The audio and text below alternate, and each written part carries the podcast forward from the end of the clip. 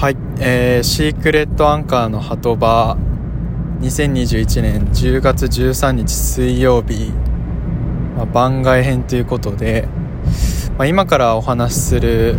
内容は僕が高校時代というか、まあ、僕の高校の時の親友のお話なんですけれども、まあ、僕2月17日が誕生日で、まあ、その時も普通に高校でクラスで友達と話してたんですけど、まあ、そのうちの友達の一人が僕の誕生日に気づいてあれ今日誕生日じゃないっていう話になっていやそうなんだよっつったら、まあ、また違う友達が、まあ、クラスに響き渡る声で「ゆりちゃん誕生日おめでとう!」っていう風に言ってくれて、まあ、それでまあクラスの人たちに、まあ、僕が誕生日っていうのが結構知れ渡ってまあ、これは高校あるあるかっていうのは分かんないんですけどクラスの中にとも、あのー、誕生日の人がいたらみんな下の購買に自販機でジュース買ったりとか、まあ、購買でお菓子とかパンとかを買ってそれをプレゼントしてくれるっていうのがまあうちの高校であって。で、まあ、その時もすごいみんな下に購買に買ってそれで僕の机の上にもずらーっとジュースとかお菓子とかパンとかずらーっと並んで誕生日プレゼントをもらって、まあ、それはすごく嬉しかったんですけどその並べられてたジュースの中に 600ml の CC レモンペットボトルが置いてあってでまあこの 600ml の CC レモンっていうのが下の購買の自販機のラインナップにはないものだったんですよね。で、まあ、当時僕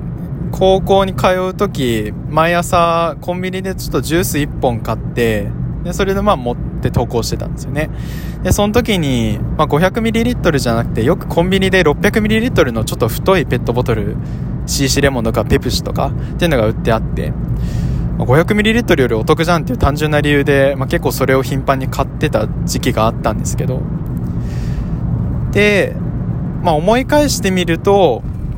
その 600ml の CC レモンを、まあ結構最初の方に机の上に置いてあって、っていうのもその最初話した僕の親友が、その誕生日プレゼントとして、僕の机の上に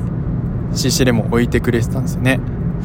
やっぱりまあその時、その購買じゃなくて、もう事前にもう誕生日っていうことを知ってて、コンビニで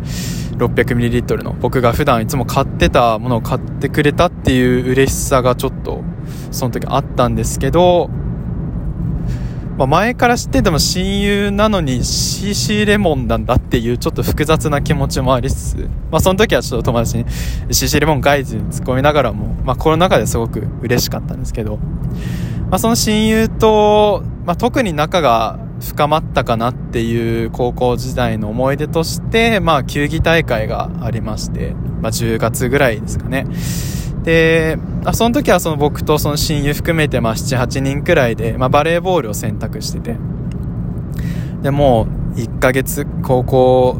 球技大会当日の1ヶ月前以上前くらいからもう、授業終わったらもう、毎回その、まあ、通ってた高校、まあ、低ネクなんですけど、低ネクの、まあ、公園に行って、毎日毎日ラリーしたりとか、あとはまあ地区センターとか体育館とかに行って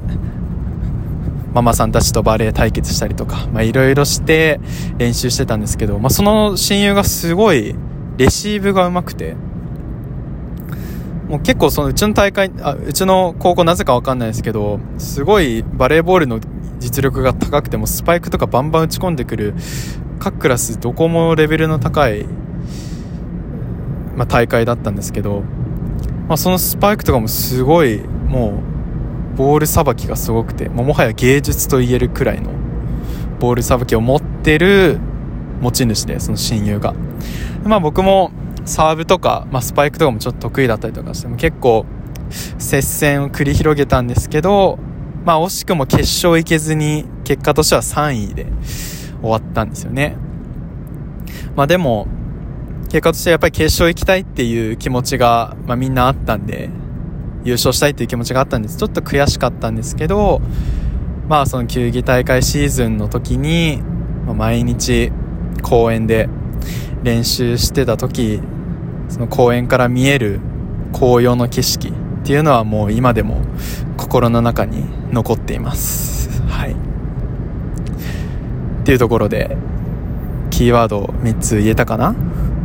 はい。まあ一部ちょっとフィクションも含まれているのでどの部分がフィクションなのかっていうのもちょっと考え想像してみながら聞いていただけてたら幸いです。はい。ではそろそろは函館着きそうなのでこのくらいにしておきます。お疲れ様です。